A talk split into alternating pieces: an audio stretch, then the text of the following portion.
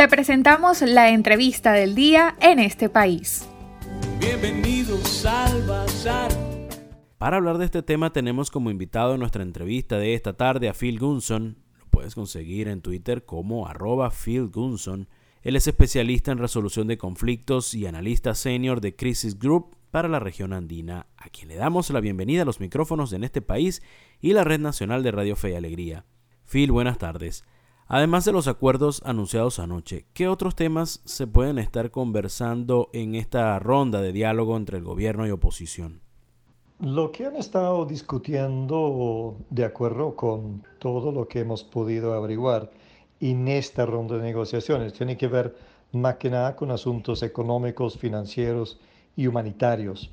Por un lado, Maduro insiste mucho en el levantamiento de sanciones, quiere recuperar eh, control de los activos externos de la República actualmente eh, en manos, por lo menos eh, nominalmente, de, de, Guaidó y el llamado gobierno interino. Y estamos esperando que haya algún movimiento en cuanto a acuerdos parciales sobre temas humanitarios, como las vacunas, por ejemplo, el acceso a, las, a la ayuda humanitaria internacional, para ir fortaleciendo este proceso que en este momento no cuenta con mucho apoyo, diría yo, em, a nivel nacional. Hay mucho escepticismo, muchas dudas. Em, así que eh, esperemos que haya algo eh, con respecto a dinero para vacunas, acuerdos entre los dos lados en cuanto a cómo distribuirlas y más allá de eso, mayor acceso a, la ayuda humanitaria internacional. ¿A qué se debe y en qué pudiese variar el movimiento que sustituyó a Carlos Vecchio por Freddy Guevara en la mesa de diálogo? En cuanto a la presencia o no de, Carlos Vecchio entre los delegados de la oposición, un hecho que ha suscitado cierta controversia, digamos. Yo creo que estaba claro más o menos desde el inicio que el gobierno no iba, el gobierno de Maduro no iba a aceptar eh, la presencia en la mesa de individuos directamente vinculados representando al llamado gobierno interino. Eso lo habían dejado claro y, y tan es así que Tomás Guanipa, que sí está entre los delegados, renunció a su puesto de embajador de Guaidó en Colombia para poder participar. Entonces, una tesis es que se utilizó la amenaza, por decirlo así, de incluir a Carlos Vecchio, el, embajador de Guaidó en Estados Unidos, em, como una forma de eh, conseguir la liberación de Freddy Guevara, su compañero de partido, que como todos sabemos estaba preso, había, había sido detenido por, el, por el gobierno. Em, antes del comienzo de las negociaciones. Eso se logró y de hecho eh, Frei Guevara está en México, ha estado en México en estos días, em, aparentemente sustituyendo a Carlos Vecchio, pero em, lo que yo no entiendo, no, no, no veo muy bien eh, por qué se hizo de esta manera.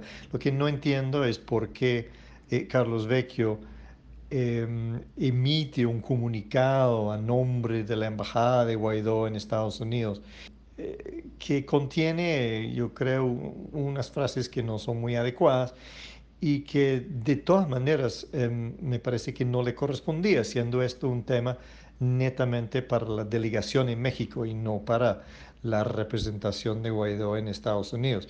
Pero a lo mejor esas son cosas que se van a ir aclarando con el tiempo. Les recordamos que estamos conversando con Phil Gunson, especialista en resolución de conflictos y analista senior de Crisis Group para la región andina. El presidente Maduro ha dicho en reiteradas ocasiones que deben levantarse todas las sanciones económicas para continuar el diálogo. ¿Esto es posible y de serlo, qué pudiese estar cediendo? El presidente Maduro sí ha dicho en reiteradas ocasiones que em, su condición principal para sentarse a dialogar o para mandar a sus representantes a, negociar en México era el levantamiento de las sanciones, todas las sanciones, em, principalmente, por supuesto, por parte de Estados Unidos.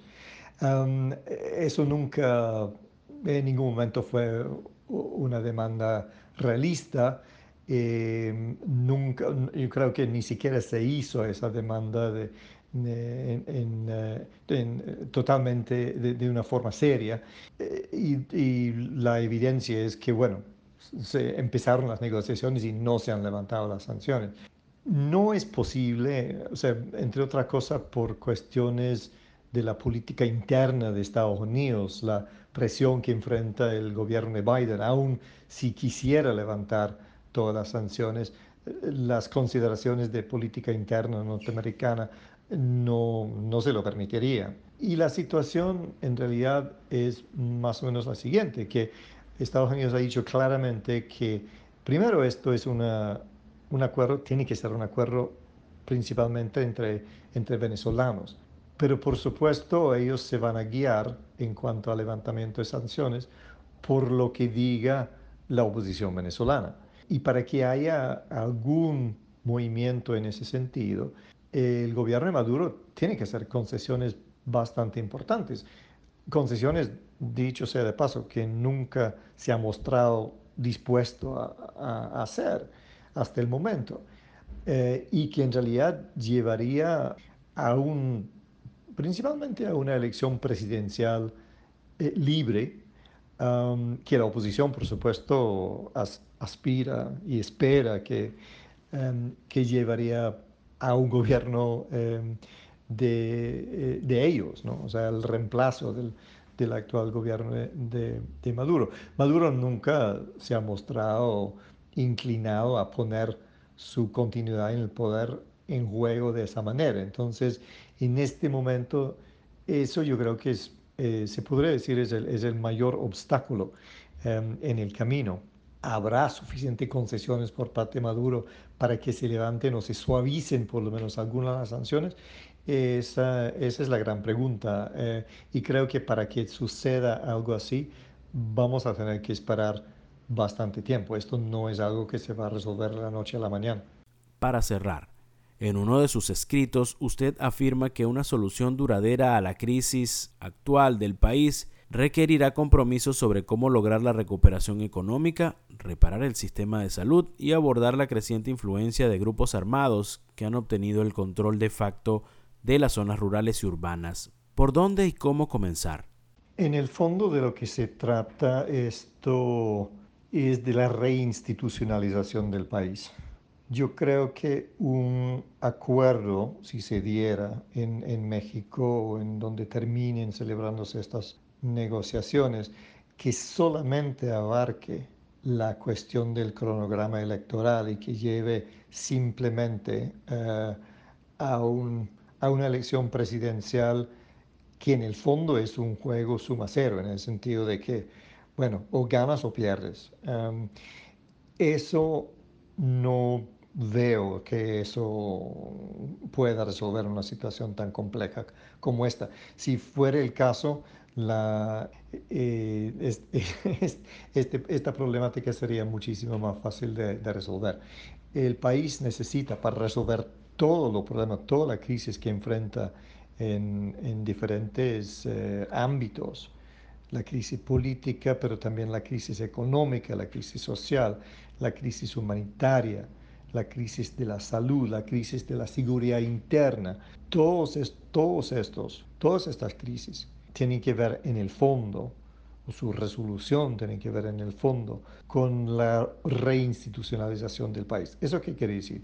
Quiere decir que tenemos que, probablemente empezando con, por ejemplo, el Tribunal Supremo de Justicia, em, todos los, los, eh, los distintos em, elementos del, del, del Estado venezolano tienen que ser reformados y tenemos que reemplazar la situación actual en la que em, un solo partido, em, a veces un solo hombre, determina todo y no haya, em, lo, como llamamos en inglés, checks and balances, es decir, contrapesos, que el, el, poder legislativo está, está en manos de la misma gente que el ejecutivo, que el, que la, que el judicial. Eso e, eso es buena parte del problema que tenemos. Y obviamente eso no eh, no es un evento, sino que es un proceso. Y es un proceso que solamente em, empieza a ponerse en marcha a partir de estas negociaciones y con, mucha, mucha suerte y mucha dedicación y esfuerzo. Le damos las gracias a Phil Gunson, especialista en resolución de conflictos y analista senior de Crisis Group para la región andina, por su participación en nuestra entrevista de esta tarde.